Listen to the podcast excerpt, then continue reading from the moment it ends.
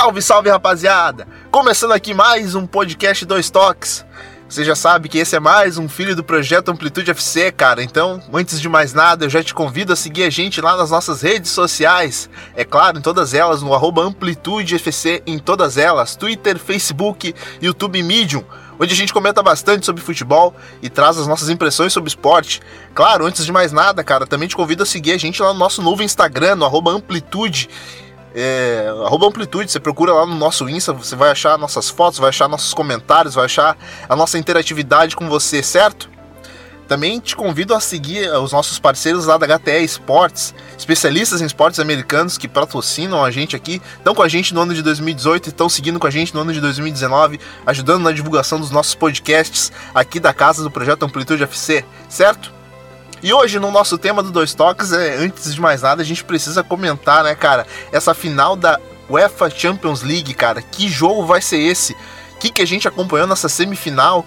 que emoção, trazer toda essa emoção que a gente acompanhou aí, cara, desses jogos dessa semana de Champions League, tanto Barcelona e Liverpool, quanto Ajax e Tottenham, cara. Não teve tempo nem de respirar cada jogão e a gente tá chegando aqui no Dois Toques pra gente poder comentar e trazer aquilo que a gente viu a respeito desses jogos, certo? Para me ajudar, eu tô com os meus parceiros de Amplitude FC. Diga lá, Smack Neto, como é que você tá, meu mano? Salve Nato, salve ouvintes do Dois Toques. Então aí, estamos de volta e para falar desse jogo que antes de começar já tem contornos épicos por tudo que aconteceu durante essa Champions League e vamos falar um pouquinho aí desse jogo que promete ser histórico num campeonato que já é histórico. Porra, histórico demais, né, cara? cada jogão, cada reviravolta, cara, a gente não tem tempo nem de respirar, a gente não tem tempo nem de acompanhar. Diga lá, Felipe Velame, meu baiano, como é que você tá, meu mano? Salve Nato, salve Max, salve rapaziada que tá com a gente hoje. Primeiro dar uma respirada, tentar se acalmar. Segundo, todo mundo comemorar que o coração aguentou, não precisa mais ir no cardiologista por mais uns dois anos aí, que tá todo mundo inteiro. E vamos vamos falar um pouquinho sobre o que aconteceu, porque além de, de todo o absurdo que foi dentro de campo, é bem legal repassar, reviver toda a história, toda a carga emocional que isso trouxe, que, eles passam, que esses times passaram ao longo dessa temporada, todo o processo de, de construção dele vai ser, vai ser bem bacana hoje. Isso é bacana demais. Com a gente também, Bruno Bezerra, lá do podcast de primeira aqui da casa do Amplitude FC. Como é que você tá, Bruno? Fala, Nato. Fala, pessoal do podcast aqui do, dos Toques. Participação de convidados especiais aí. Muito bom estar mais uma vez participando do e para falar um pouquinho dessa final histórica, incrível entre Liverpool e Tottenham. Duas semifinais que já foram épicas, né? E uma final que acho que vai ficar marcada como uma das principais da história dessa, dessa Champions League. Cara, sem sombra de dúvidas.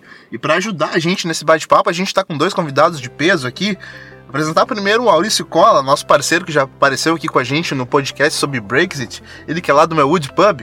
Fala aí, Maurício, como é que você tá, mano? Tranquilo, Nato. Um abraço a todos os amigos que estão debatendo com a gente, aos ouvintes dos dois toques e também turma do Amplitude UFC. É sempre um prazer estar falando aqui e, claro, agora falando de Liverpool, melhor ainda. Claro, melhor ainda. E começando aqui com a gente, o Henrique Lete. Ele que também acompanha aí a Premier League, lá pela PL Brasil. Como é que você tá, o Henrique? Tudo certo, mano? Cara, tudo certo é muito forte, né? Depois do jogo de ontem ainda tô um pouco confuso, né? Pra ser bem sincero, não caiu a ficha ainda. Mas já dá pra conversar um pouquinho, dá pra trocar uma ideia legal. Muito feliz em estar aqui com vocês hoje. Feliz demais, cara. Liverpool e Tottenham, Tottenham e Liverpool. Essa é a final que nos espera na UEFA Champions League. Bora pro nosso debate. Vem bola pra área. Arnold bateu rapidinho, Origui.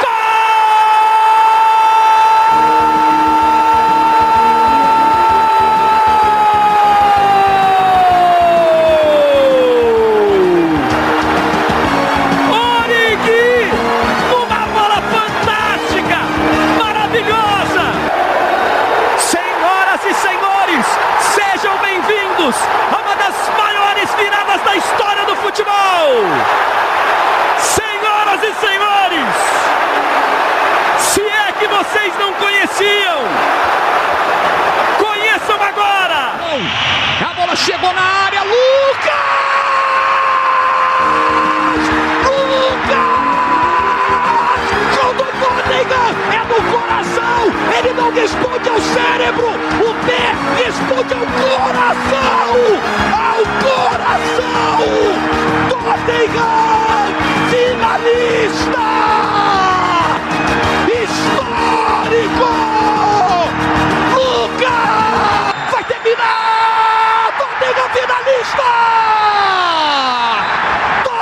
Finalista! Essa é a Champions League! O maior campeonato do mundo! Essa é a Champions League, o maior campeonato do mundo. Cara, é impossível não se arrepiar com essas duas narrações do pessoal lá do esporte interativo, tanto André Henning quanto o Jorge Igor. Smack, mano, cara, sem fôlego. O cara fica arrepiado da cabeça aos pés, cara, com essas narrações e com tudo que aconteceu, todas essas reviravoltas, cara.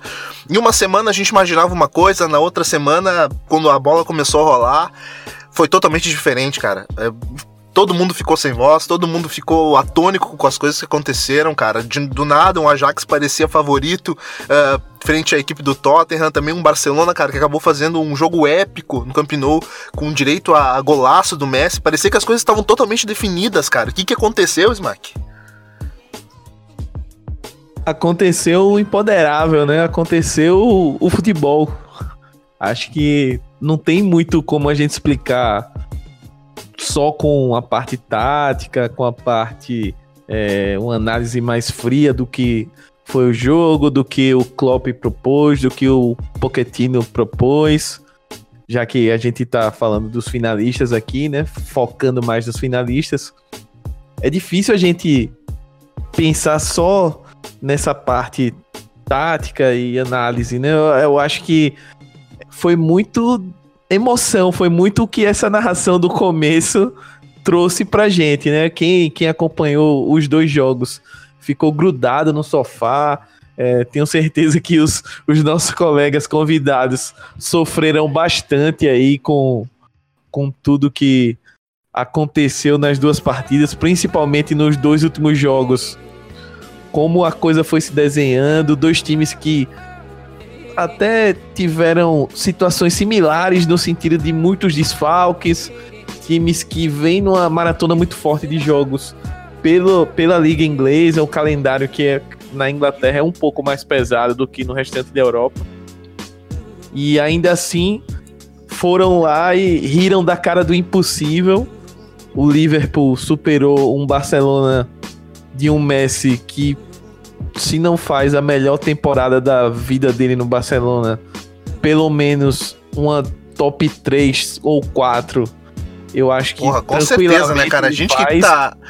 A gente tá acompanhando de perto isso, né, Smack? Ali pela plantilha, cara, a gente sabe que é uma das temporadas mais fodas que o Messi já fez e, mano. Exatamente, absurdo, absurdo. a, gente passa semanalmente falando isso que eu me lembro de ter visto é a maior temporada que eu lembro de ter visto, tirando a de Messi em 2012. É, não dá pra dizer que é a melhor de todas, porque ele já fez melhor. Exato. Cara, eu, eu, eu, eu, eu Fala, fala, Nato. Eu, eu, considero, cara, Felipe Smack, muito, muito por conta de que. das poucas opções que ele tem uh, na sua volta porque a gente consegue visualizar o Messi fazendo altas temporadas com, com auxílio do Iniesta, com auxílio do, do Xavi, mas cara, essa temporada é, é Messi e Messi, Messi e Messi, ele por ele, cara, uma temporada absurda, absurda. É absurdo, é, a gente não vai entrar muito no Barcelona, mas assim, o, o, o que o Messi tava jogando e o que o Messi fez no primeiro jogo, é, somado a todas as dificuldades próprias do Liverpool, sem o Firmino, sem o Salah, sem o Keita, perdendo o Robertson, é, todas as dificuldades apresentadas durante o jogo e antes, antes e durante o jogo é, não fazia a gente acreditar que o Liverpool conseguiria essa virada. Ninguém em sã consciência, acho que o Maurício pode falar melhor que a gente, é, ia apostar as fichas no Origi ou no Shaqiri nesse momento da temporada. Só que eles foram lá e fizeram serviço, principalmente o Origi marcou dois gols fez tal, provavelmente o jogo da vida dele. E o Inaldo entrou no segundo tempo, ele que havia sido criticado, o Klopp havia sido criticado por fazer ele jogar de centroavante no, no Camp Nou. E ele foi lá, entrou de centroavante quase e guardou dois. Também foi responsável direto aí por essa virada épica. E o Tottenham, mesma coisa, sem o Kane, é, o primeiro jogo jogou sem o som, ou seja, jogou praticamente sem ataque o, o Tottenham no primeiro jogo. É, no segundo jogo tomou um calor absurdo no primeiro tempo do Ajax. E só que apareceu o, o, futebol do Lucas Moura que a gente sempre sonhou que ia ver na Europa pelo, pelo, pelo que se projetava o Lucas no início de carreira e ele nessa temporada o Pochettino tem muito mérito em resgatar o melhor futebol do Lucas, dar confiança para ele, mesmo que ele não seja um titular absoluto do time, ele vem tendo boas atuações no Tottenham e a atuação de ontem é, foi para a história. É, ontem a gente tá gravando na quinta-feira depois das semifinais, então pra galera que, que vai ouvir depois do programa, obviamente, é, a gente ainda tá no calor da emoção aí, mas eu queria passar tá a bola aí pros convidados. Momento, e, e o, queria o falasse um pouquinho. Fala, fala, Nato. É, é, é, ainda tá fresco na nossa mente, né, cara? Passou aí pouco mais de 24 horas a respeito disso, a gente ainda tá pilhado ainda por tudo que aconteceu. Mas, cara, vamos na, na ordem cronológica das coisas. Ô, ô, Maurício, cara, você que acompanha a Premier League de perto, estamos de perto, cara. Uh, mas me fala aí, cara, como é que é o espírito de você receber um Barcelona em casa, sabendo que você tomou três na ida? Uh, o, o, espírito era mesmo, cara, de, de vitória, de, o espírito era mesmo de tentar o, o, impossível, porque a gente sabe que o impossível pro Liverpool ele, ele, ele consegue, ele, ele consegue trazer, é, transformar o impossível em impossível. A gente já viu isso aquela vez na Batalha de Istambul. Cara, parece que o feito se repetiu de novo, parece que o raio caiu duas vezes no mesmo lugar, cara. É, o time do Liverpool ele tem esse, essa particularidade. Especialmente nessa temporada, tem tido alguns uh, casos de jogos que pareciam absolutamente sem jeito de resolver. E sempre tinham uh, alguns elementos completamente inesperados que aconteciam. É, caso naquele derby contra o Everton, que teve um gol espírita do Origi no último lance, é, depois, novamente o Origi salvando contra o Newcastle na última rodada do campeonato inglês, é, num jogo que estava muito enroscado. E, claro, o primeiro jogo contra o Barcelona foi aquela partida que nada uh, deu certo em termos de resultado, apesar da atuação ter sido muito boa, apesar da equipe ter criado e tido oportunidades para fazer gol no Barcelona, mas é, o Liverpool não deu sorte também naquele dia. Faltou também ser eficiente. O Barcelona fez tudo certinho e, e fez a cartilha. E, e, chegar no jogo de volta contra o Barcelona, o Liverpool obviamente ia apostar na, na atmosfera de Enfield. E, e, o Klopp tem aquela, aquela aura de ser o cara que, que faz esse time ter uma, um espírito diferente. E, e o fato dele ter colocado na cabeça dos jogadores que, cara, pode ser muito difícil. Eu acho muito difícil e eu, eu tenho realmente a certeza que vai ser muito difícil a gente conseguir. Mas eu acredito em vocês. Eu acredito que vocês vão conseguir fazer essa virada. E isso se traduziu em campo. Cara, Maurício, a, a, impressão que se tem, cara, é que o Klopp ele treina times com alma, velho. A impressão que tem é que quando ele pegava aquele Borussia, o, a, o caldeirão fervia, cara. E a mesma coisa acontece agora com, com, com, o time do Liverpool, novamente, cara. De novo essa atmosfera. É um treinador que joga junto, cara. É um treinador que, que, que, que sua, sua na beira do campo, uh, jogando junto com seus atletas, cara. Ele. O quanto, o quanto dessa vitória tem de Klopp, cara? O quanto dessa vitória maiúscula do, do Liverpool tem de Klopp, cara? Muito, tem muito do Klopp. Eu acho que o fato dele ter apostado todas as fichas, vamos dizer assim, no melhor time que, possível que ele poderia ter escalado, com Shaqiri, com Origi, é, e ter entrado com o Milner, que é um cara de extrema confiança do Klopp, inclusive de ter recuado ele para lateral esquerda quando o Robertson saiu para colocar o Gini Wijnaldum, tudo isso tem de Klopp. É um cara que ele aposta, ele acredita nos seus jogadores, ele dá essa confiança. É, o, o teve alguns momentos na temporada que não teve muita oportunidade, não estava num bom momento e ele não vinha jogando. Mas na semif é, nessa semifinal ele também teve seu quê de responsável na virada, fez o cruzamento para o segundo gol do, do Vainaldo. Então tem muito dessa dessa aposta em alguns nomes, alguns jogadores em especial. É, ter mantido o Matip na zaga, mesmo com a volta do Joe Gomes uh, voltando aos poucos, e o Matip jogando o melhor futebol da carreira dele no Liverpool. E tem o, o Milner jogando muito na lateral. Tem o E o Henderson Henderson, jogando. né, Maurício? Exatamente. Jogando numa posição que ele, se não me engano, havia jogado antes só com o Brendan Rodgers pela última vez. O E- próprio e- Klopp falou sobre isso, que é meio que culpa dele, porque ele precisava de alguém mais, de mais estabilidade atrás, e ele recuou Henderson, mesmo sabendo que Henderson tinha todo esse potencial ofensivo. E agora ele meio que libera Henderson para ser esse cara novamente, e tem dado todos os frutos. o Fabinho ter participação nisso ajuda bastante. O Fabinho é um cara inteiro, assim, extremamente importante para essa equipe na atual temporada. E eu acho que é, o fato dele ter se habituado a esse, a esse 4-3-3 também já foi um, um fator que ajudou muito. O Fabinho é um jogador fantástico. Ele foi um Aula dos do caras Fabinho, que hein, ajudou a cara? parar o Messi. Vamos dizer assim, diminuir. Aula do Fabinho. Uhum. E jogando quase que oit- 70 minutos, 80 minutos com cartão amarelo. É, e É haja frieza.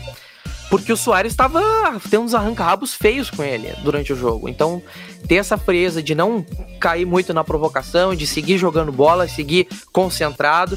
E até na entrevista após o jogo ele comentou sobre isso, de segurar um pouco a onda, mas não tirar o pé, manter. E se via nos jogadores uma energia diferente. Desde o primeiro minuto, o Barcelona parecia que estava brincando na ciranda, assim. O Barcelona não sabia muito para onde ir. E o Liverpool tava parecendo que tava num carro-choque, tava indo para cima, não tava nem aí. E, e à medida que os gols foram saindo e, e o timing dos gols foram determinantes para o desfecho, e, e- e isso mostra o quanto esse time tem de alma, de fato. O Klopp põe muito esse, esse ingrediente nos seus jogadores, de acreditar até o final. E isso também constrói a força mental que essa equipe vem ah, mostrando na atual temporada. A equipe que não se abala na adversidade, uma equipe que levanta a cabeça, tenta resolver, se não der paciência, mas se der, é a gente que vai fazer acontecer. Então o Liverpool teve várias vezes esse, esse, esse insight assim de fazer acontecer quando as coisas pareciam perdidas ou muito difíceis. Então é uma equipe dificílima de ser batida e de eliminar, inclusive. E para eliminar tem que estar num dia muito ruim. Ou você tá num dia fantástico. O Barcelona teve a oportunidade de vencer em Enfield também. No primeiro tempo teve chances, mas o time do Liverpool consegue minimizar os seus erros ao máximo. Uma equipe que, quando tá concentrada, é muito difícil de tirar algum erro, alguma brecha dessa equipe. E, e na Premier League isso fica muito claro, com a regularidade. A equipe ter apenas uma derrota em 37 jogos não é algo normal para quem tá acostumado a ver o Liverpool nos últimos anos. É algo que é fora de qualquer cogitação, assim, uma equipe que faz uma campanha extraordinária. E é essa alma do Klopp, da equipe não desistir, da equipe ter energia em grandes jogos, de não perder essa energia e de não desanimar, é de levantar a cabeça, tem que reverter, paciência, vamos lá, vamos trabalhar e vamos botar essa bola no chão, levantar e criar alguma coisa. E ter um líder como o Van Dijk na equipe também é essencial. E um exemplo é um- os lances assim que ele vai pro ataque no final do jogo. Ele tem algum lance, sei lá, que ele tenta chutar, ele tenta virar um atacante, ou ele dá uma instrução. Cara, bate tu aí, dizendo pro Shaqiri e o cara cobrou a falta fez um gol importante que salvou a liderança provisória pro Liverpool na, na Premier League. Então, essas coisas de, de parece inacreditável, de coisas que, pô, esse time tem impacto. É esse tipo de coisa que o Liverpool vem construindo nessa temporada. Uma alma diferente, uma forma diferente de se manter forte, de se manter ah, muito, muito blindado a qualquer tipo de adversidade, coisa que o Liverpool eh, consistentemente veio sentindo nas últimas temporadas. Uma equipe que se abalava muito facilmente em alguns jogos, se abalava muito facilmente em grandes partidas, em grandes decisões. E isso vem sendo cada vez mais atenuado e essa alma vai se mostrando cada vez maior. Só para complementar, Nato, que a gente vai falando em off que a gente começa a gravar. Muitas vezes aqui no Brasil se fala que se, se entende que ou você ganha ou você não presta. Que ou, que ou o time é campeão, é vencedor, ou é pipoqueiro, ou o projeto tá errado, tem que acabar. Quando na verdade o que a gente vê recorrentemente é que os grandes times, os times vencedores, muitas vezes são forjados exatamente nas derrotas. Perder como ele perdeu ano passado em Kiev, perder como perdeu do, do Sevilha depois de abrir 3 a 0 já com o Klopp, é, são situações que, que criam uma casca, que criam uma, uma, um sentimento diferente dentro do elenco. E tudo, de, e tudo se depende também da forma como você encara a situação. É se você escolhe aprender e crescer e internalizar que isso é do futebol e que da próxima vez vai ser diferente. Porque também pode, essas derrotas também podem trazer um efeito contrário, como a gente viu o Barcelona, que depois do terceiro, do, terceiro quarto gol principalmente, fiz, mentalmente destruiu, lembrando da Roma no ano passado, da, da, da jogar fora outra vantagem de três gols. Mas o, o, o, que o time do Liverpool tem de casca hoje, tem de, de força mental, de mentalidade criada por essas derrotas é inacreditável. É, então é, é muito você saber respeitar também um time que foi, que jogou muito, que tentou e que não deu hoje, mas tem outra temporada amanhã, tem outra temporada depois, então não, não dá para ser só ganhou, ganhou, é bom, perdeu a pipoqueiro, é ruim. Tem, tem que ter esse, esse lado mental muito forte e é assim que você cria essa casca. Eu queria só fazer um comentário aqui, até uma, uma pergunta pro, pro Maurício, assim, como que a, a, questão das contratações do Liverpool para essa temporada influenciaram no, no, atual rendimento do clube. A chegada do Fabinho, que deu essa, vamos dizer assim, essa cadência, essa liberdade para o Henderson jogar um pouco mais à frente, como ele jogava com, com, com Brendan Rodgers. A questão do Shaqiri também, que, que o, o Klopp ele tem sido conhecido por fazer contratações de, de, de equipes que, que foram rebaixadas. No caso, o, o, o, o Shaqiri veio do Stoke City, que foi rebaixado. Então, estava um pouco desvalorizado, chegou pro, pro Liverpool sabendo que ia brigar por, por, posição. Então eu queria mais ou menos como esses jogadores que chegaram nessa temporada estão tão sendo importantes pro, pro Liverpool, tanto na Liga dos Campeões como na, na, na Premier League em si. Engraçado, é, todos esses jogadores eles passaram por alguns processos. É, o Keita, o, o Shaqiri, também o Fabinho, eles passaram por um processo de adaptação, eles demoraram a ter oportunidades uh, durante a temporada, mas quando entraram, eles mostraram seu futebol. O, o Fabinho foi o primeiro a, a, mostrar um pouco mais a sua importância na equipe, o Liverpool adaptou um pouco ao, uh, o, o, o, time, tanto para receber o Shaqiri quanto para receber o Fabinho. O Liverpool demonstrou nessa temporada uma adaptação. É uma equipe que é, ela tá pausando um pouco mais o seu jogo, tá tendo um pouco mais o, o controle da bola, tá tendo um pouco mais de paciência para trabalhar, até porque seus adversários vão vir mais fechados, vão estar tá muito mais uh, tentando tirar mais os espaços e o Liverpool vai ter que ter uma outra forma de superar esses adversários. Então a chegada do Shaqiri e do Fabinho foi muito importante para isso. Pro Liverpool ter um pouco mais do controle da bola, mas também não perder essa, essa característica de pressionar os seus adversários e de tentar tomar bola assim que possível. Então, o Fabinho ele começa a se tornar muito importante e cada vez mais importante quando o esquema no, no 4-3-3 volta a ser o mais importante. Então, o Fabinho que já vinha sendo um grande jogador quando o Liverpool adaptou para o 4-2-3-1 e eventualmente também ainda jogava no 4-3-3, o Fabinho foi um jogador extremamente importante.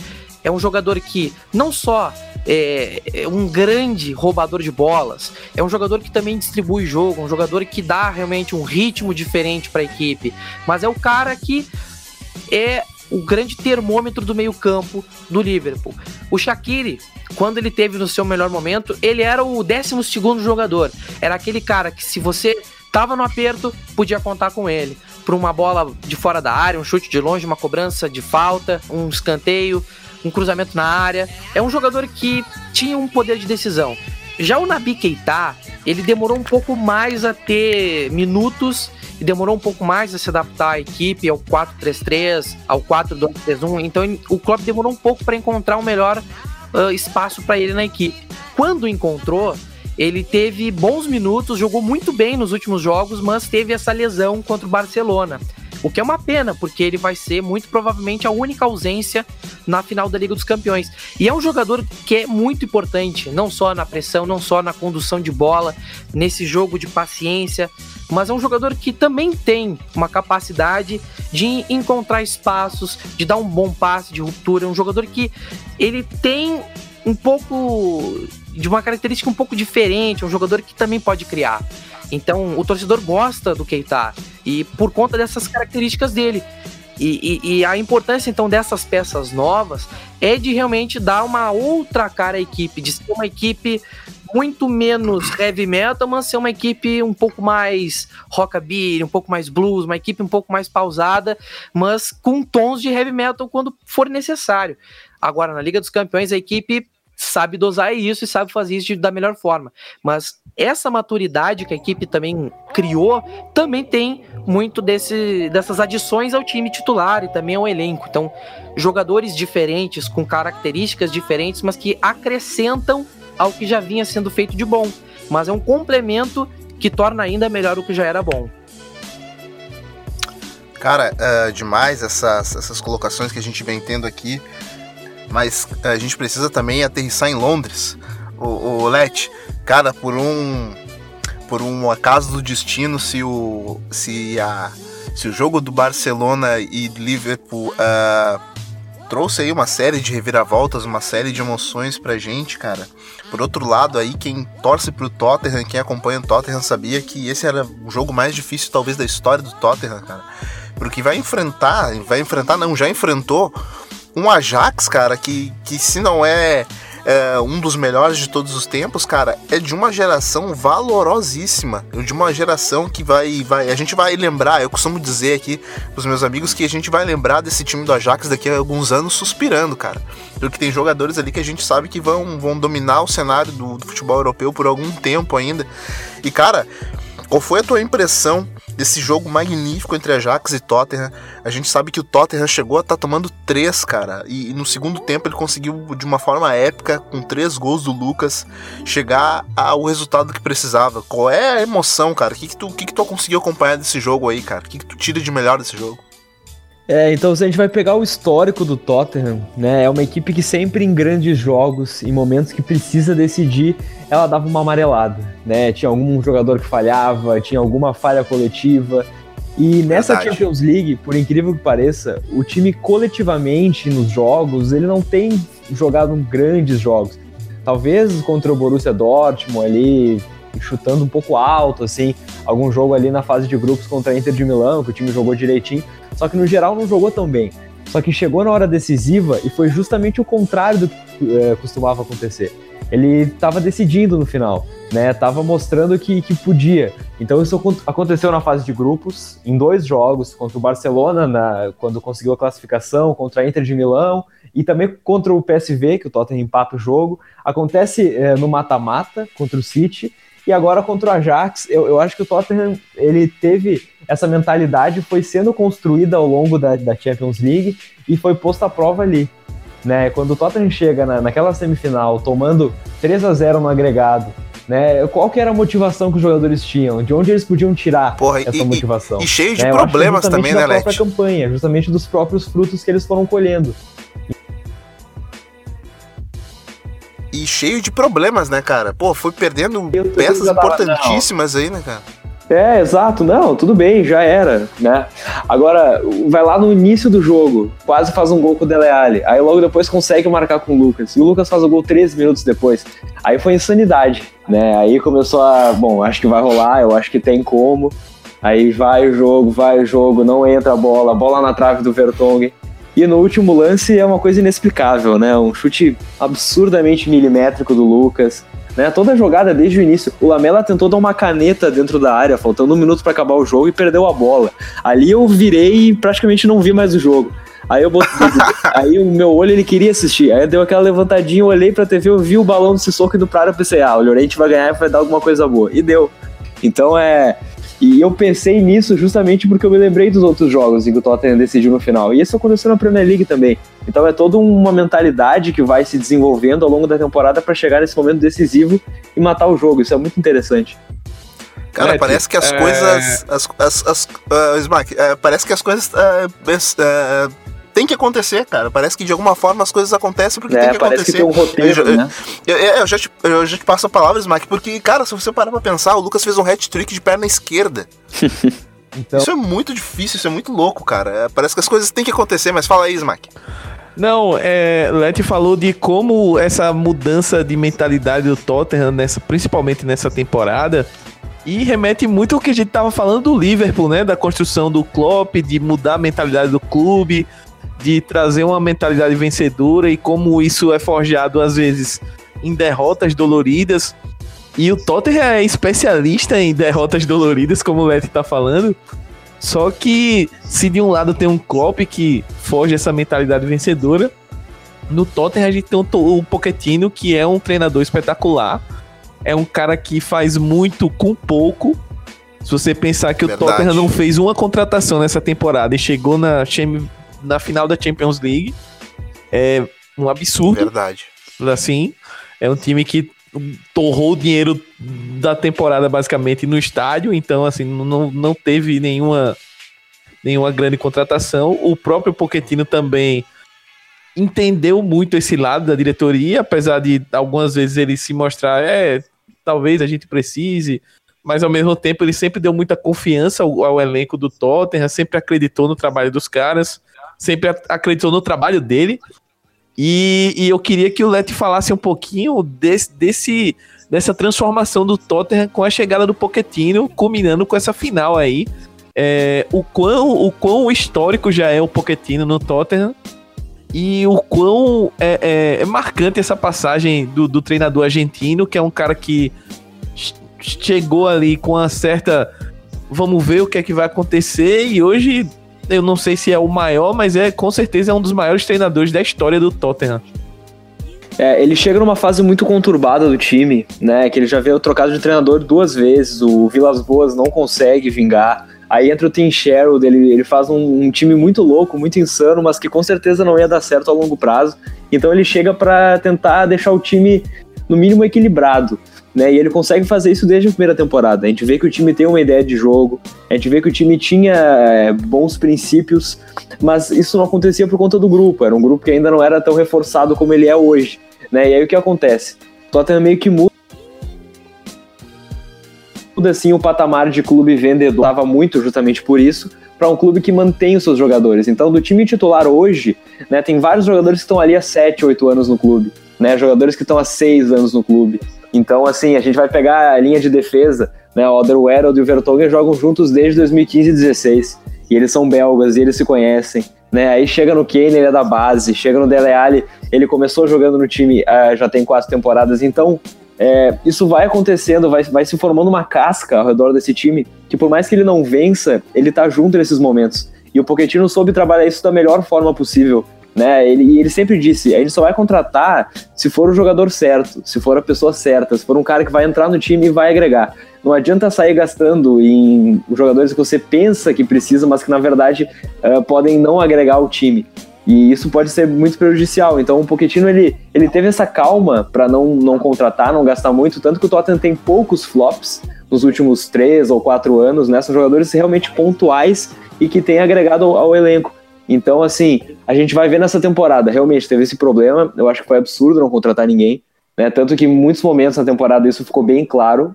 Só que acontece uma coisa: o Pochettino ele conhece o seu grupo e ele sabe que ele vai precisar fazer com que jogadores é, deem a volta por cima, fazer com que jogadores que em outros momentos estavam renegados e que possivelmente seriam vendidos, eles pudessem ser importantes e que trabalhassem para isso. A gente pode pegar o exemplo do Llorente, por exemplo, era um cara que ia ser vendido nessas janelas de transferências. Então o papo do Tottenham foi: vamos conseguir um atacante para substituir ele e vamos vender o Llorente, porque não dá mais. E realmente não dava mais. Só que ele vai lá e faz gols decisivos. Ele vai lá e participa de gols decisivos. Porque ele teve essa confiança, porque o Pochettino soube utilizar ele. Aí a gente pode pensar no caso, por exemplo, do Danny Rose. Né, eu, eu achava que ele não dava mais. Já tinha umas duas temporadas que ele vinha se lesionando muito, que ele não vinha agregando nada. Aí ele chega no, no primeiro lance contra o, caramba, né, gol contra o Ajax, ele dá uma caneta. Então, assim, no, no Delete, no Delight, depois né, cara? lançamento... Não, não deu uma caneta qualquer. É, exato. Então tem todo esse, esse processo, sabe, que vai acontecendo de jogadores se...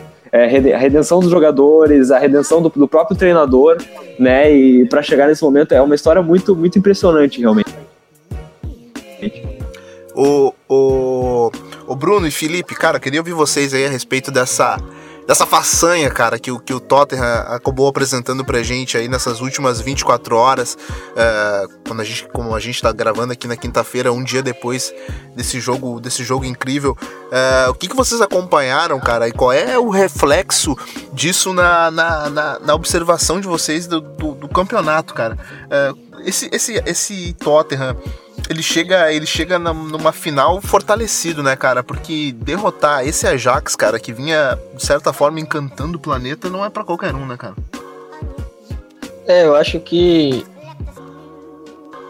a gente tem claramente dois momentos muito definidos na, na própria na própria semifinal, né? Que foi o primeiro jogo e o primeiro tempo do todo do Ajax. O Ajax jogou muito em Londres, em Londres jogou muito no primeiro tempo. E no segundo tempo um Tottenham que vai existe um, um- alguma alteração tática, ele, ele se modificou um pouco para jogar, buscou uma estratégia diferente, mas ao mesmo tempo existe o fator de, de um time que não se entregou em nenhum momento, um time que precisando fazer três gols em 45 minutos e depois de perder gols como é, Dele Alli perdeu um gol logo antes do, do 1x0, Dele Alli perde um gol, é, Vertonghen perde um gol claríssimo logo é, aos 85, aos 86 e, e é, é- é muito é, chega a ser inacreditável em alguns momentos, como o próprio Led falou, de um time que não contratou ninguém na- nessa temporada, um time que vem de derrotas sucessivas, em momentos chaves, em que eu tinha vantagem, eu deixo escapar chances claras, é, era algo meio que a sina do Tottenham nos últimos anos, e conseguir fazer essa mudança de chave, fazer essa mudança de mentalidade, acho que fica bem claro na própria forma que, que Pochettino com- comemorou, que os jogadores comemoraram quando os gols foram saindo, quando o terceiro gol saiu, então legal demais ver isso, velho. Legal demais mesmo. E, e não dá pra não falar do Ajax também, que fez uma, uma League absurda, inacreditável. Que teve chance pra matar o jogo, se teve um Ziyech botando bola na trave, Ziyech perdendo uma bola também na- eh, dentro da área no, no segundo tempo. Mas. É, acho que a palavra é inacreditável, porque aconteceu ne- nessa semana.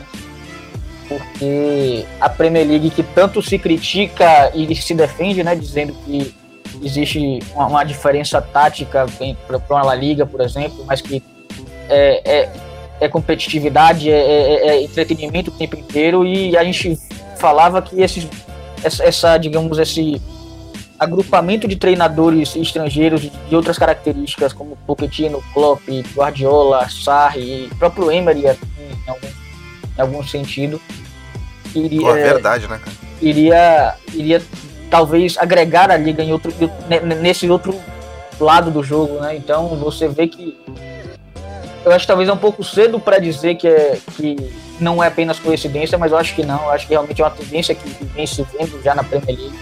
Por mais que ainda, ainda tem um caminho a percorrer, mas existe já uma revolução visível nesse, nesse aspecto. E aí, e aí esse, esses próximos, essas próximas semanas é, é simplesmente desfrutar e, e acompanhar, porque é, é inacreditável. Sim, eu sou suspeito a falar do Pochettino porque ele treinou meu clube na Inglaterra. Quem, quem sabe, eu sou torcedor do Southampton, né? O, o principal fornecedor de jogadores e até treinador para essa, pra essa grande decisão, né? Então, assim, o Pochettino quando chegou no Southampton, ele chegou no meio da temporada 2012-2013, só um pouquinho. Ele chegou em janeiro, depois do, da saída do Nigel Edkins. O time estava passando por uma situação bem complicada beirando a zona de rebaixamento e o Pochettino chegou como uma, uma aposta. Esse- vamos colocar esse cara aqui que trabalhou lá no espanhol, vamos ver se ele, se ele vai Ele, salvar ele veio o do espanhol, né, Bruno? Isso, ele veio do espanhol, fez a carreira como jogador Ele tre- no espanhol e, e- É, ele treinou, ele treinou o Coutinho por lá, inclusive. isso, treinou o Coutinho por lá. E chegou no Southampton com cheio de, vamos dizer assim, interrogações. Esse cara vai salvar o Southampton na primeira temporada de volta à Premier League? E ele conseguiu salvar o Southampton até com certa tranquilidade, sem fazer contratações também como no Tottenham. Ele não, não trouxe ninguém na janela de, de janeiro. E na temporada 2013-14, que foi a primeira dele completa com o clube, ele fez boas contratações, trouxe o Lovren, trouxe o Vanyama, trouxe o Daniel Osvaldo, que esse não, não vingou, mas Lovren e Vanyama foram muito importantes até na, na, na temporada. O Lovren que acho que um do, dos lances mais importantes do Logan de Southampton foi um, um, gol contra o Liverpool. Eu até digo que o, aquele gol contra o Liverpool foi que, que chamou a atenção deles e, e veio a contratação. O Vanyama, que formou uma dupla muito, muito consistente com, com o Morgan Schneiderlin. Então, falando já sobre o Tottenham, a chegada de, do, do Pochettino no Tottenham também foi, foi, foi repleto de expectativas e ele tá fazendo nessa eu acho que ele já entrou na, no hall de, de, de ma, principais maiores treinadores da história do, do, do, do Tottenham esse time dessa temporada 2018-19 vai ficar marcado para sempre nos livros do, do, do Spurs é uma geração única como foi aquela que ganhou a primeira Copa da UEFA não lembro, o Leite pode até falar o, o, a temporada que, que eles vocês conquistaram a Copa da UEFA contra o Anderlecht até. Foi, Sim, foi 84, 85, 84, é. Isso, foi uma equipe que era muito consistente na. E essa, essa geração atual do, do, dos Spurs tem, tem muito esse dedo do, do, do, do Pochettino, né? De, de valorizar os, jogadores, os jogadores que estão no clube já há mais tempo a questão de jogadores que até então, Lorente, que estava sendo colocado como, como jogador para a lista de transferências e tem se tornado com, com, um papel fundamental nesse, nesse, nessa reta final de temporada, tal qual o Origi no Liverpool. Então, entre outros jogadores, né, o, o, o, o, Loris, né, que é uma, uma figura que eu acho tão subestimada. Muita gente ah, coloca o Loris como um, um goleiro de segunda prateleira. O Loris é campeão mundial, é um, um, pilar dessa defesa do Tottenham, um goleiro muito seguro, é um capitão um líder em campo, né? Um, um líder que é. Porra, e fez uma defesa no início do jogo, Isso. meu amigo. Uhum, e tem sido muito importante nessa, nessa Liga dos Campeões. Contra o Manchester City também fez uma, uma linda defesa. E, e, salvou né, o time em muitos momentos. A dupla de zaga é muito consistente. Enfim, Agora a grande questão é como que, que o Harry Kane vai chegar para essa final, porque eu acho que é um momento que, que, que o time vai estar tá precisando do Kane, porque é uma grande é o grande craque desse time do Tottenham. Para uma final, acho que ele vai se esforçar. No fim do jogo a gente viu ele dando aquela, aquela corridinha, acho que já tá pronto para jogar essa, é, essa grande decisão aí. E sobre o jogo, só complementando, o mérito do, total do, do, do Pochettino, do Lucas, né, né, Confiar no Lucas, né? Que, chegou meio que desacreditado depois de temporadas meio irregulares aí no PSG e tem se transformado, chegou para ser um 12 segundo jogador e está se firmando bem nesse, nessa equipe titular com a ausência do Kane mas acho que, que o Pochettino vai ter uma dor de cabeça caso caso quem esteja recuperado para a final, para quem sabe encaixar esses dois juntos que com certeza podem dar muito trabalho ao Liverpool. Pois é, cara, o Lucas que chegou a ser ventilado aí o nome dele no, inclusive no, no do Betis nessa, nessa última janela. Mas o, o Bruno, eu quero saber de ti também, cara, uma coisa, porque a gente sabe que esse Tottenham uh, acabou se acostumando a enfrentar equipes mais técnicas do que ele e conseguir sair com, com, com, com o resultado que lhe interessava, cara. A gente viu isso uh, no confronto, claro que são dois jogos, né? Mas a gente conseguiu ver isso no confronto contra o Manchester City e também agora no confronto contra o Ajax, cara. Uh, Sendo um jogo único a final da, da, Champions League, cara, como é que, como é, que é a tua avaliação para esse Tottenham enfrentar o Liverpool, mano? O que, que você acha que vai dar aí? Vai ser um jogo muito estudado, né? São dois treinadores muito inteligentes e nenhum dos dois vai tomar uma decisão precipitada em relação ao outro.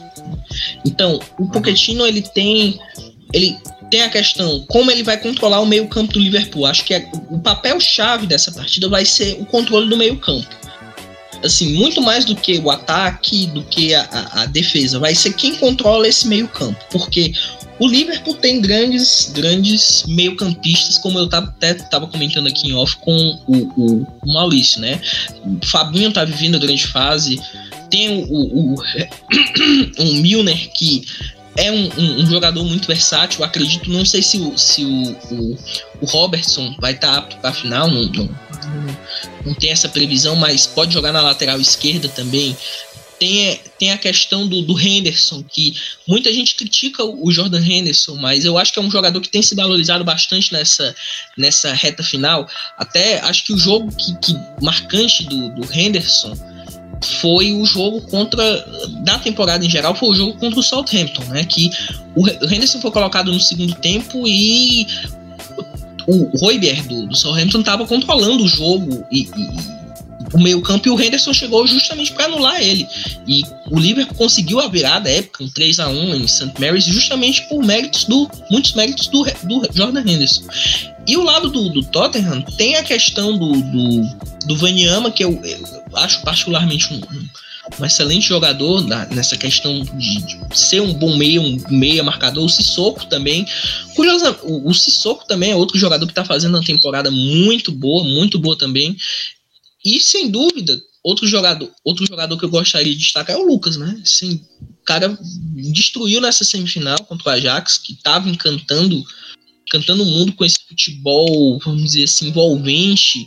Tadic jogando muito, Van de Beek, Beek para mim é o grande. Muita gente fala do Tadic, do, do Ziyech, do, do, do do De Jong, mas para mim o grande craque desse, desse Ajax é o Dani Van Der Beek. Então, acho muito difícil ele ficar no, no Ajax para a próxima temporada. Ele é um jogador que, contro que controla muito bem essa questão do meio-campo e o Pochettino conseguiu anular ele, né? Conseguiu com a dupla, o Banyama e o Sissoko tão conseguiram anular essas, essas, vamos dizer assim, essas subidas do Vanderbeek para poder, como foi no primeiro jogo que o Ajax conseguiu o resultado lá em Londres, que o Vanderbeek marcou um gol que ele estava desmarcado, literalmente. Então, o Tottenham, para mim, tem que, vamos dizer assim, o jogo vai ser muito estudado no meio campo. Então, claro, o setor defensivo tem seus méritos. Temos quatro zagueiros que estão vivendo bo boas temporadas, né? Pelo lado do Liverpool, Van Dijk, que dispensa comentários, o, o, o Matip, que como o, o Marcelo, o Maurício citou, tá fazendo a temporada da vida, assim como foi na temporada passada do, do Dejan Lovren. Ele fez uma temporada muito boa, muito por conta dessa parceria com, com o Virgil van Dijk, e Alderweireld e, e, e Vertonghen, que é uma dupla sensacional. Acho que é uma das duplas mais regulares da, da Premier League, do futebol inglês em geral. O Alderweireld é um... Não, o Vertonghen é um monstro. Vertonghen joga, joga muito, Vertonghen. O Alderweireld, eu, eu, assim, acho que uma das grandes decepções minhas como torcedor do Southampton foi o, o, o não ter, a gente não ter comprado ele do, do Atlético de Madrid, porque a temporada que ele fez aqui, uma única temporada, ele foi fora de série, assim, a dupla dele com o José Fonte, que atualmente está no, no, no Lille. Rapaziada, uh, interessante demais aí esse nosso primeiro período, esse nosso primeiro bloco aqui do nosso Dois Toques. Então eu gostaria de chamar vocês para as nossas interatividades, porque a gente foi lá no AmplitudeFC e perguntou para os nossos ouvintes uh, algumas perguntas que eles gostariam de trazer para os nossos ouvintes, para os nossos, nossos convidados responderem a respeito dessa final que a gente vai ter aqui. Então eu já vou para a primeira pergunta. Uh, Vamos lá. É, a pergunta é do nosso querido Gabriel Queiroz, do perfil Papo de Clubista lá no Twitter. É, a pergunta é a seguinte: quem pode surpreender e se destacar nessa grande final e quais serão as armas de cada time? Então vamos lá, temos muitas perguntas aqui, então rapidamente vamos ali pro, pro Maurício. Maurício, e aí, cara, quem é que pode surpreender e se destacar nessa grande final e quais podem ser as armas de cada equipe? Cara, pelo lado do Liverpool, quem pode surpreender, a meu ver, Jordan Henderson também o, o, o Milner, o Vainaldum e o Origi. Por que não o Origi ser um, um cara que pode surpreender? Uh, pelo lado do Tottenham, eu acredito que assim, o Lucas é um jogador que também pode surpreender de novo. O Lorente é um jogador que não se pode desprezar jamais. E eu colocaria também os dois laterais da equipe do Tottenham como jogadores que podem fazer uma grande decisão. E armas. O Liverpool, para mim, tem como arma a, sua defesa.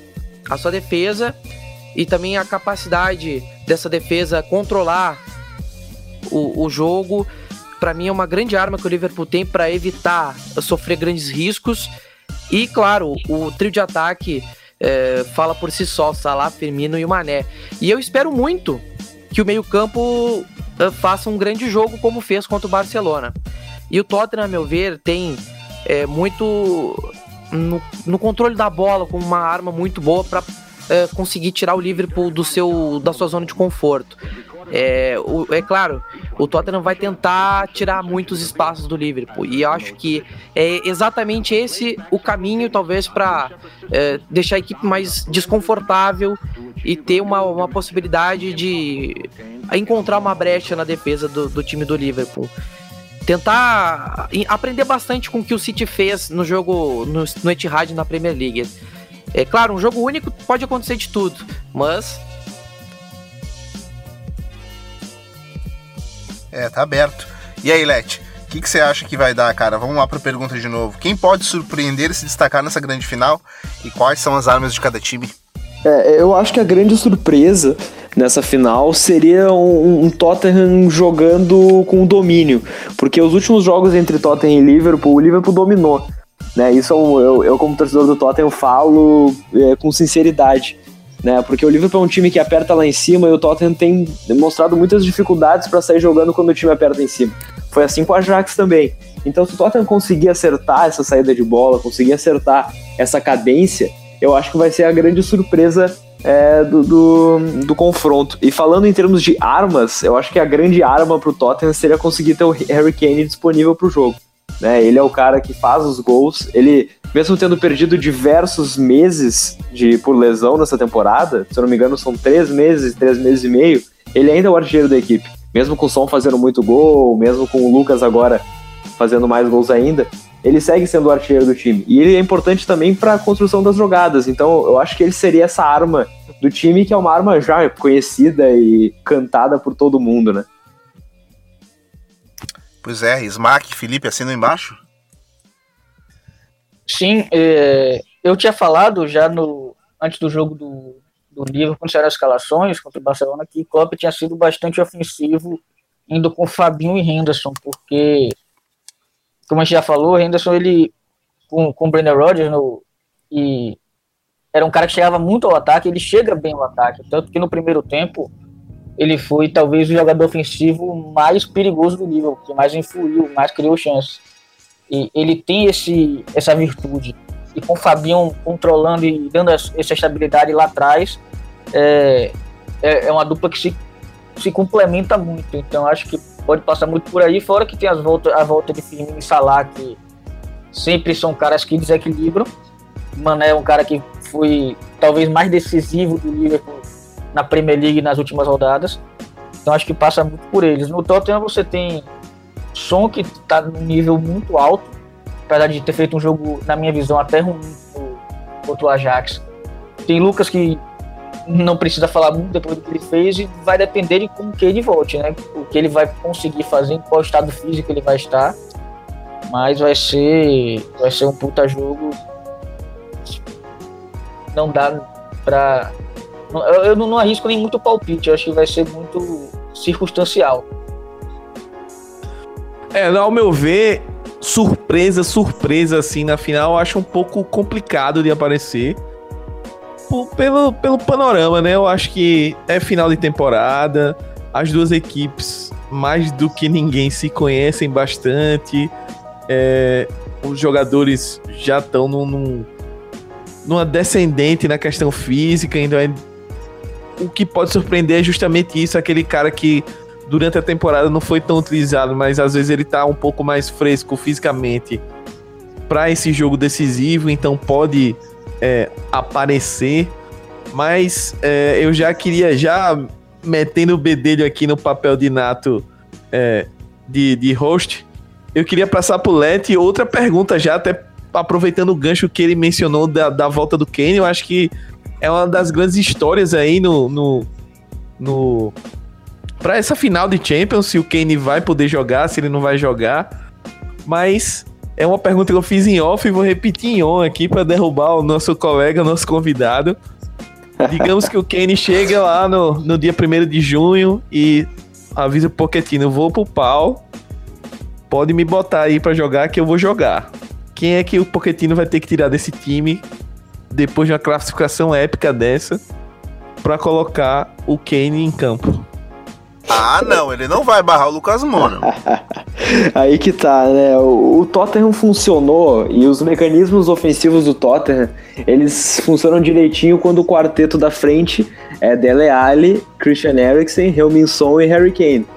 Então, eu acho que se o Kane estiver disponível, por mais que o Lucas tenha salvo a equipe de uma maneira absurda na semifinal, eu realmente acho que ele vai deixar o Lucas no banco. É estranho, né? É até é, injusto com o Lucas fazer isso. Mas eu acho que em termos Porra, de. como você é mal, Let. Cara, não, por mim, por mim, eu assim, até pensando, tem que ver o que acontece até lá. Mas assim, até daria pra pensar em colocar o Lucas no lugar do som. Eu acho que em termos de característica, é o que melhor daria pra fazer.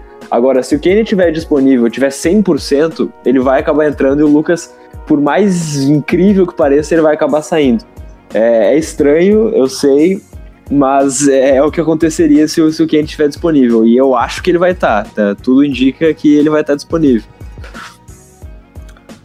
Demais, cara. Só dando crédito aí da pergunta, foi lá no Twitter do Sami Ferrari, certo? Agora, cara, eu gostaria de te perguntar, começar pelo Bruno. Mano, a gente tem uma pergunta aqui, Bruno, que ela é um tanto quanto subjetiva, mas, mas mesmo assim cabe a resposta.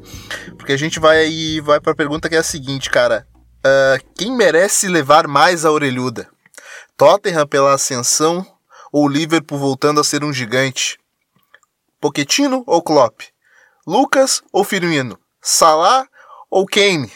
Pergunto pelo merecimento, pois eh, pergunto pelo merecimento, quais dessas eh, merece mais a Champions pela temporada? O assunto não vai faltar para vocês. Um grande abraço. Quem pergunta pra gente é o Eduardo Vieira, direto da Austrália. Bruno, eh, te estendo a pergunta, cara. É um tanto quanto subjetivo, é claro. eh, falando de merecimento, é claro que as duas merecem porque porque batalharam demais, né, cara? Passaram por, por, por verdadeiras batalhas campais aí nos últimos, nesses últimos jogos. Mas, cara, a bucha é pra você, empurro pra você. E quem é que merece mais aí? Nato deixou a pergunta Deixou mais fácil aí é. pro cara, pro cara que tá chegando aí, futebol feminino, o Brunão acompanhando aí, acompanha bastante a Premier League, aí ele vai e solta essa bomba atômica na mão dele. Um dos dois convidados vai sair com raiva de mim hoje.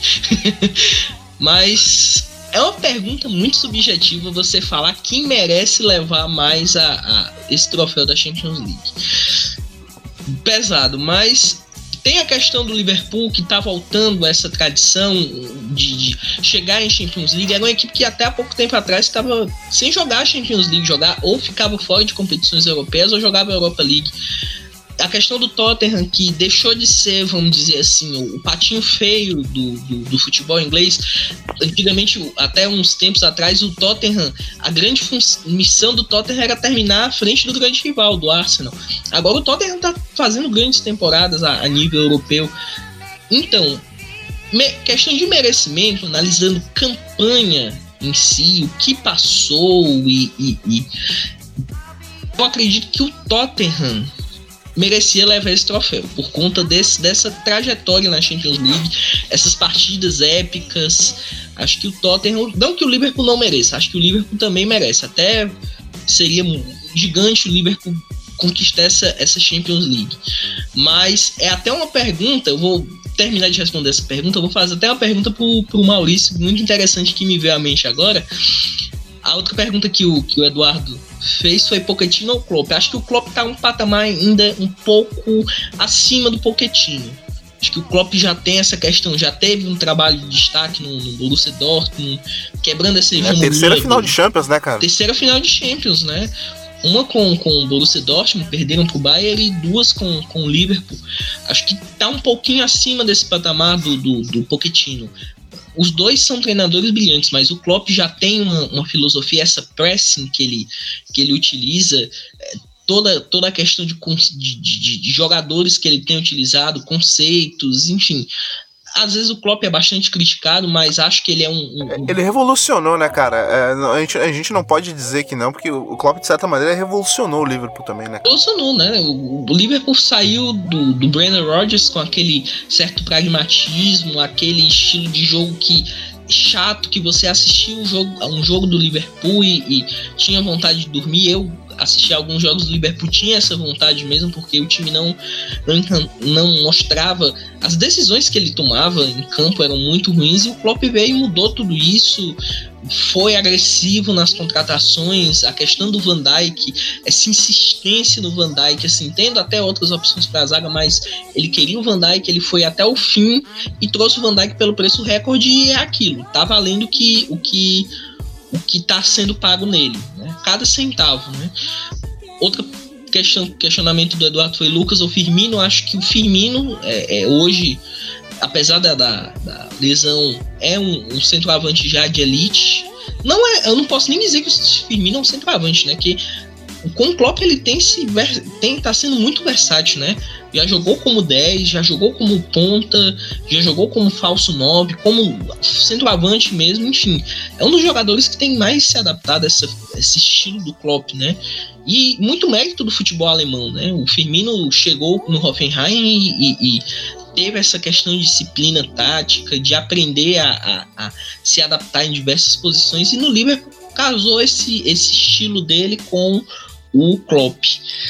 Aí o Eduardo fez outra pergunta que acho que essa, essa é a mais difícil. Quem ou Salah? Ai, ai, ai. O, eu, é, essa daí eu vou, sinceramente, eu não, não vou responder porque os dois estão muito bons. Mas acho que. Vai pedir ajuda aos universitários aí. Vou pedir ajuda aos universitários. Mas eu, são dois jogadores que, de certa forma, são símbolos né, dessa, dessa, dessa ascensão das suas equipes. Né? O Kane é um jogador formado na base que teve infinitos empréstimos, jogou no Leighton Orient, jogou no Norwich, jogou no.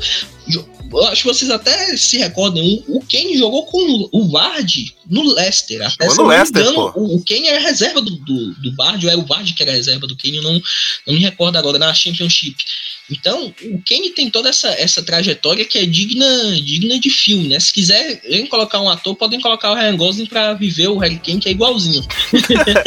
que dá muito, dá, daria uma história e tanto essa, essa trajetória do Kane, né? De, de, de, jogador subestimado até. E o Salah também, né? Foi considerado um flop no Chelsea, surgiu no Basel e, e ressurgiu na Roma, na Fiorentina e chegou na temporada que muitos diziam, ah, é One Season Wonder, né? Vai fazer só uma temporada assim e nunca mais vai vingar. E nessa temporada pouco se fala da importância que ele tem, que ele tem tido, né? O, jogo do, do Salah, eu vou citar de novo os jogos contra o Southampton, parece que é um, um com a gente, mas o jogo do Salah contra o, o Southampton, aquele gol que foi o, o, gol de número 50 dele na Premier League, foi uma jogada que foi incrível, aquela jogada do, do gol do Liverpool, né, que começou de um escanteio mal cobrado pelo, pelo, pelo James Ward-Prowse, um, um, eu não lembro quem chegou agora, mas acho que foi o Henderson, e o, o Salah arrancou em contra-ataque, tinha uma opção para passe e ele decidiu, ele quis decidir. O jogo contra o Chelsea também, ele pegou a bola debaixo do braço e decidiu. Então, assim, é muito difícil você, entre Kane e Salah, dizer quem é o melhor hoje. Porque são dois jogadores, assim, com trajetórias parecidas e, e, e, e vamos dizer assim, importância dentro do, dos seus clubes. Então, um empate. Difícil, né, cara? Ah, então, cara, vamos para mais uma pergunta aí na interatividade. Ô, Felipe Velame, quero saber de você uma parada, cara. Nos últimos, uh, nos últimos confrontos entre as duas equipes na, na Liga Inglesa, uh, como que eles podem influenciar aí nessa final, cara? O que, que você acha que vai acontecer nessa final de Champions League, cara? A gente vai ter mais um jogo de Premier League ou uma final uh, absolutamente ampla para as duas equipes se enfrentando, se estudando muito? O que, que você acha que vai ser essa final aí, cara? É a pergunta de um milhão de dólares, né? Como os times vão jogar? É, não sei, eu tenho para mim talvez que é, o Tottenham vai buscar, como é, até te falou hoje, talvez tirar um, uma página do livro do que o Guardiola fez com o tentar controlar um pouco mais a, a, os passos, não, não deixar o, o, Liverpool impor esse ritmo mais acelerado dele. É, eu vejo, eu imagino o Liverpool tentando se impor como fez a temporada inteira no sentido de é, concentrar o jogo pelo meio e escapar com os laterais. Arnold e Robertson são importantíssimos para esse modelo de jogo. É, o Tottenham vai buscar, na minha visão, ter uma preocupação grande com o Salah, porque apesar de, entre aspas, ironicamente, não estar tendo uma boa temporada, ainda consegue resolver jogos mas ao mesmo tempo é a postura do Liverpool é um time que naturalmente aceita, inspira e, e encoraja riscos. Então, é, com Lucas, com o som transitando e, e com campo para correr, vai ser difícil controlar isso também. Então, eu acho que vai ser um jogo bem estudado, bem de quase que de xadrez mesmo, principalmente no começo de, de tentar entender a postura do outro e, e a partir daí impor o seu ritmo. É, mas como eu falei, eu acho que vai ser bastante circunstancial, ainda mais um jogo único. É, quem conseguir fazer o gol primeiro, o momento que o primeiro gol sair, se o primeiro gol vai sair, tudo isso vai determinar como o jogo vai se desenhar. Mas acho que em Minas Gerais, pelo menos, vai começar mais ou menos por onde eu, por onde eu pintei. Cara, e em via de regra também, ô Felipe, a gente vai saber que tanto faz quem começa tomando gol, quem, quem, quem começa ganhando, cara, a gente vai saber que vão ser duas equipes que, pelo histórico, pelo repertório, cara, vão jogar até o último segundo para tentar o empate ou tentar a virada, cara, é, é, vai ser um jogão. Mas deixa eu, deixa eu passar aqui a minha próxima pergunta, o, o Smack. Uh, gostaria de saber de você aqui, que, é, só assinando aí a última pergunta que o Felipe respondeu, que foi do arroba 14 e deixa eu passar pra vocês, Mike. Seria essa a final mais aberta aí dos últimos anos da Champions League, cara? Tanto, tanto pela, pela forma que as duas equipes chegaram, porque se a gente colocasse ali numa, numa prateleira de maiores favoritos aí a, a, a Champions League eh, no início da, da, do campeonato, talvez a gente colocasse Liverpool e Tottenham na segunda ou terceira prateleira dos favoritos, dos clubes com maior potencial aí para ganhar, pelo menos na, na, na, minha visão, de maior potencial para vencer aí a Champions League. Você acha que vai ser aí um jogo mais aberto aí dos últimos tempos, cara? A final mais aberta aí dos últimos anos? Caras, eu, eu acredito que. Eu não sei se é a final mais aberta, mas eu acho que são dois times muito parelhos. Eu acredito nisso. E falo não por elenco por elenco. Eu acho o elenco do Liverpool melhor do que o do Tottenham. Mas eu falo de time mesmo, de construção de jogo, de ideia de jogo, de desempenho. Eu acho que o Liverpool está num patamar acima. Hoje é só a gente olhar. Acho que uma boa medida é a tabela da Premier League. O Liverpool está prestes aí a bater 97 pontos, incrivelmente pode não ser campeão da, da liga local e o Tottenham acabou patinando mais. Até eu condiciono isso também muito a um elenco mais é, raso que sofreu com muitas lesões, muitas perdas e ao mesmo tempo não investiu nada para essa temporada. Então isso só aumenta o feito que o clube conseguiu para essa temporada chegar numa final de Champions. Mas eu acredito que, assim, essa, essa visão de que é uma final mais equilibrada, a gente tem muito também porque não tem aquele bicho papão de Champions como o Real Madrid é, é o maior campeão da Champions, da, da história da Champions, e vinha chegando em, nas finais, e vinha com o Cristiano Ronaldo que vinha decidindo, e, e sempre o Real Madrid chegando na, na final e com, um time que tem o Real Madrid, investimento do Real Madrid, enfim, ele sempre chegava com favoritismo, mesmo em finais que, uh, por exemplo, contra a Juventus, a gente esperava que a Juventus tiver, tava no momento melhor e tinha jogadores ali, tinha um Dybala em um grande momento, tinha o Higuaín, tinha outros jogadores ali que é, tinha o Buffon sensacional. Enfim, a gente esperava que desse jogo e o Real Madrid foi lá e meteu quatro. Então, é, é, o próprio Liverpool na temporada passada já estava jogando um grande futebol, não era favorito, mas a gente esperava que exercesse mais, mas o Real Madrid, mesmo não jogando aquilo tudo, foi lá e grande, grande Carius colaborou bastante com a causa e o Real Madrid saiu campeão. Então, assim, eu acho que essa final, ela, o, o grande destaque é que ela não tem aquele bicho papão não tem, sei lá, um Barcelona do trio MSN, ou um Barcelona do Guardiola, é, ou o Bayern gigantesco. É, não tem esse, esse, como é que eu vou dizer, esse time extremamente destacado, mas tem dois ótimos times, duas campanhas é, muito, muito interessantes. É, que sofreram na primeira fase. A gente falou, o Let lembrou um pouquinho de como foi a primeira fase do Tottenham, mas o Liverpool também é, escapou de uma boa na primeira fase, é, ficou ameaçado de não classificar, jogou a vida contra o Napoli, na, se não me engano, na última rodada para classificar e venceu em Enfield.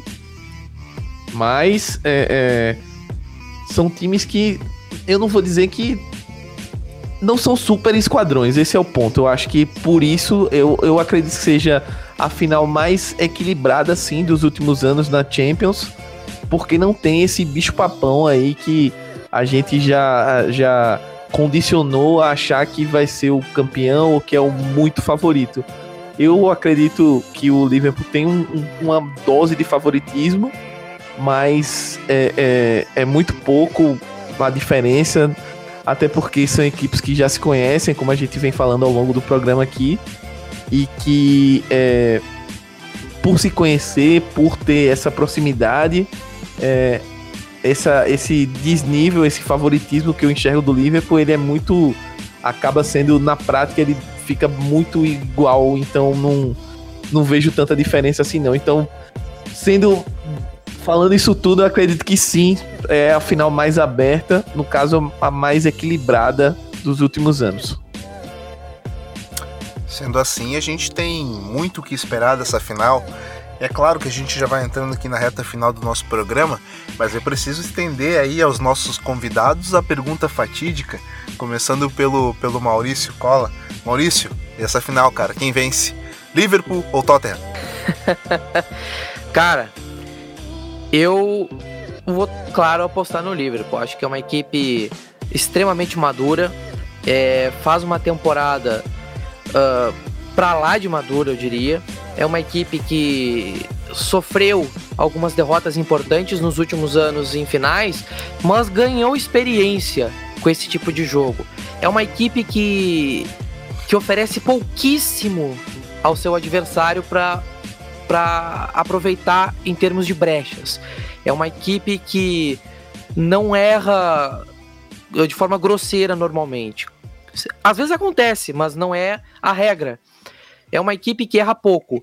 E é uma equipe que tu pode errar pouquíssimo também. Se tu errar um pouquinho além da linha do risco, o Liverpool te pune. E o Barcelona uh, sentiu na pele isto.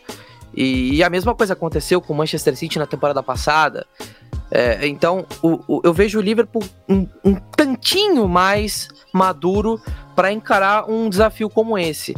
O Tottenham merece de forma brilhante estar nessa final, uma equipe que vem sendo construída nos últimos anos, é uma equipe que merece estar nessa final, tanto quanto o Liverpool. Só que eu enxergo talvez o fator de estar numa final pela primeira vez, é, eu acredito que isso vai pesar. Uh, no fator emocional. O, a força mental é muito importante num jogo único. Como a equipe se comporta na diversidade. É, claro, o Tottenham mostrou que sabe lidar com a adversidade também. Só que errar contra o Liverpool é uma coisa. Errar contra o Ajax é outra. E errar contra o Manchester City tendo vantagem também é outra coisa. Então, eu acredito que vai ser o, o, a final do jogo do erro mínimo. Quem errar menos vai sair vitorioso. E observando o que foi a temporada, o Liverpool é a equipe que tende a errar menos. Jogo único pode acontecer de tudo. Mas a gente sabe que na temporada passada se falava que o Liverpool, Liverpool, Liverpool podia ganhar no Real Madrid e o Real Madrid se sobressaiu. E eu acredito que isso novamente vai acabar acontecendo. Pode ser que sim, né, cara? Então vamos lá, vamos repetir a fatídica pergunta, dessa vez para o Henrique Lete. E aí, Henrique? Liverpool ou Tottenham? Quem vence? É, então, eu, obviamente eu vou dizer que é o Tottenham, né? E eu vou fazer um rodeio para tentar explicar o porquê eu acho que isso vai acontecer. É, a gente falou antes, tem uma pergunta de um internauta, né? Pedindo quem merecia ganhar. Eu acho que quem mais fez por onde para ganhar foi o Liverpool. Porque o Liverpool tinha problemas na defesa, foi lá e contratou o melhor zagueiro do mundo por, sei lá, 75 milhões de libras tinha problemas no gol. Foi lá e contratou o Alisson por sei lá quanto valor completamente alto, que até na época foi o mais caro do mundo. E ele tá, eles dois estão atuando como tais, né? E, e acertaram o time, ajudaram a acertar o time. O Tottenham tinha problemas na lateral direita e não contratou ninguém, contratou os problemas. Tinha problemas na lateral esquerda, não contratou ninguém. Tinha problemas no meio campo, é, emprestou, vendeu o Dembélé, né? Então, assim, o Tottenham não, não, não contratou, o Tottenham não se reforçou, o Tottenham não fez por onde para chegar nessa final, eu digo em termos de reforçar o grupo, que era justamente o maior problema do time. Agora, o Tottenham mereceu muito chegar na final pelo que fez no campeonato. E justamente pelas, uh, por essas adversidades, eu acho que o time tá aprendendo a apanhar, tá, tá, tá calejado, entendeu? O time tá com uma casca grossa, que eu acho que vai ser muito importante para essa final, né? Para por exemplo, sair atrás no placar, saber que vai poder virar o jogo, né? Saber que os jogadores eles podem superar. Então, eu acho que o Tottenham vai ter esse poder nessa final de estar tá com a cabeça fria. É, claro, é a primeira final do time, é a primeira final de muitos jogadores ali, mas eu, eu acho que todo esse histórico do time na, na, Champions League, né, de apanhar tanto e de reverter tanto, vai acabar revertendo na final. E aí eu vou ficar, não sei nem o que vou fazer se o Tottenham ganhar, mas, mas eu posso dizer que, que, que tem chance sim. Se for pensar de maneira racional, assim, sensatando mesmo, eu acho que tá tipo assim, 60 pro Liverpool, 40 pro Tottenham. Mas eu acho que ali dentro do campo, na final, com dependendo de, de, de alguns fatores, de, de, um Kane voltando e tal, eu acho que isso pode se equivaler e aí a gente vai ver o que acontece. Então é isso, cara. A gente precisa aguardar aí cenas dos próximos capítulos e a gente já vai ficando por aqui. Eu já agradeço, é claro, a oportunidade dos nossos, dos nossos convidados estarem aqui com a gente debatendo essa final que vai ser épica entre Tottenham e Liverpool, Liverpool e Tottenham. Maurício Cola, meu parceiro, já esteve aqui com a gente em outros podcasts, em outros, em outros programas. Cara, obrigado por participar aqui com a gente. Por favor, divulga seu peixe aí, uh, fala do seu podcast. Quem quiser te seguir nas redes sociais, faz o que, meu parceiro? Seguinte, galera, muito obrigado pelo convite. Agradeço muito a oportunidade de estar aqui conversando mais uma vez com vocês do Amplitude, com todos que aqui estão. Arroba Maurício Cola no Twitter, meu perfil pessoal. Arroba Melwood Pub, o perfil do podcast. O, o podcast tá ainda no momento de pausa, a gente tá fazendo um pouco mais pausado o, a periodicidade dos episódios, mas eu recomendo muito os últimos que a gente lançou, um especial sobre o Bob Paisley, que foi o grande técnico do Liverpool nos anos 70 e 80, um cara que ganhou três Champions League, ganhou uma porção de campeonatos ingleses, então é uma rica história para se conhecer e o Liverpool tem essa história graças a esse cara.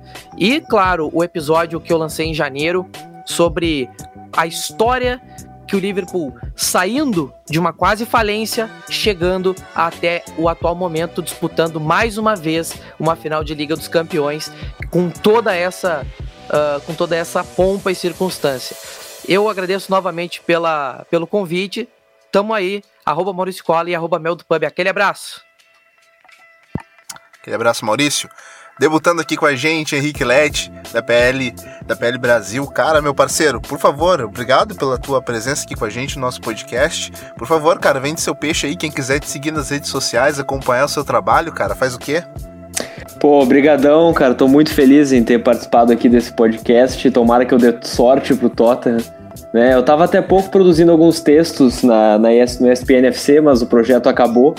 E eu me juntei à PL Brasil na semana passada. Ainda não publiquei textos lá, mas pretendo.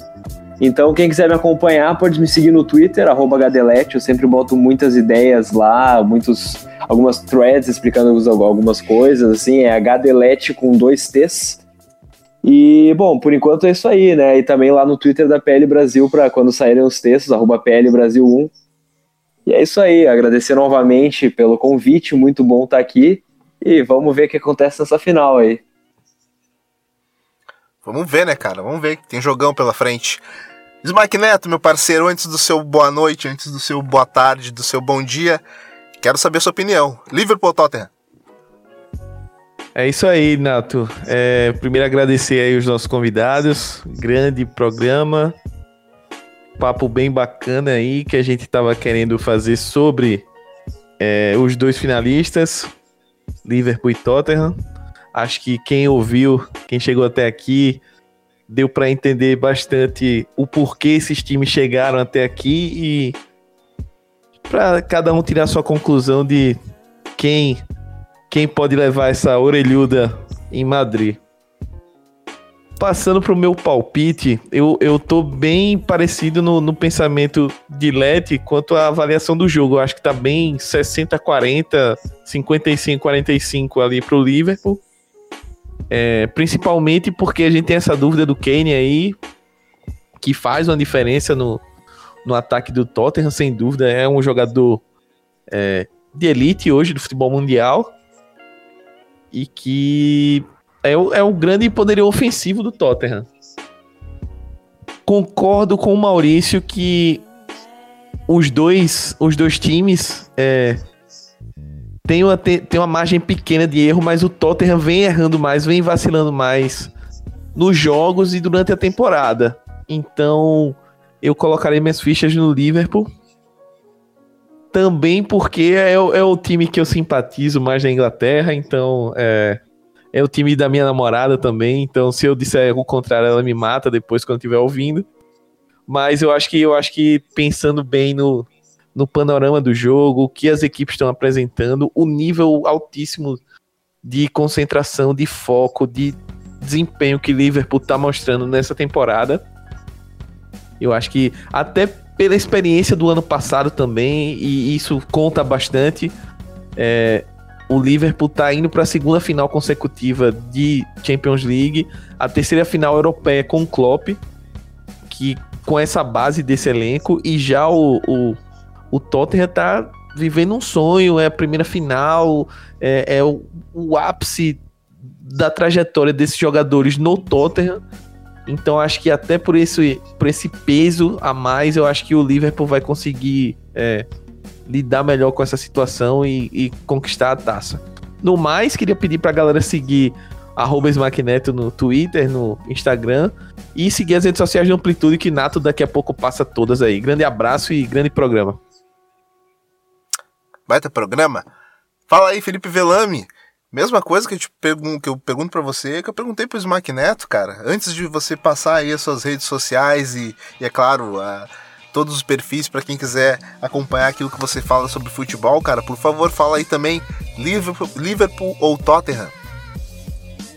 É, apesar do coração falar Liverpool, Liverpool, Liverpool, eu concordo muito com o que o Smack falou. É, talvez um leve favoritismo, favoritismo Liverpool pela qualidade técnica, que na minha visão, somente no meio campo é, é, é superior, mas também pela toda a questão da, da, da mentalidade, como já falado, da, da, derrota do ano passado, da derrota na Europa League, de ser um time mais acostumado às finais europeias, é a primeira vez do Tottenham, e mas é, é tudo pontual, é 60 40, não acho que passe muito disso não.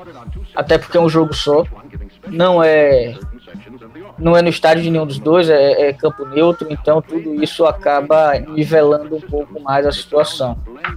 Mas ansioso demais para ver esse jogo e vai ser tomara que seja a cereja do bolo, né? Mais, mais um jogaço, mais uma uma conclusão sensacional para essa Champions que já foi tão fora da curva. Quem quiser ver o, as besteiras que eu tô falando de futebol, vai lá no Felipe Underline Velame no Twitter. Tô por lá. E até a próxima. Bom demais falar com vocês. Boa noite aí, pessoal. Bom dia, boa tarde, boa noite para quem estiver ouvindo a gente. E vamos nessa. Vamos nessa. Bruno Bezerra, cara, eu te sorteei com a pergunta aí mais sacana, talvez, da noite aquela que envolve muito do subjetivo, mas eu também preciso te perguntar antes de você passar aí suas redes sociais. Liverpool ou Tottenham?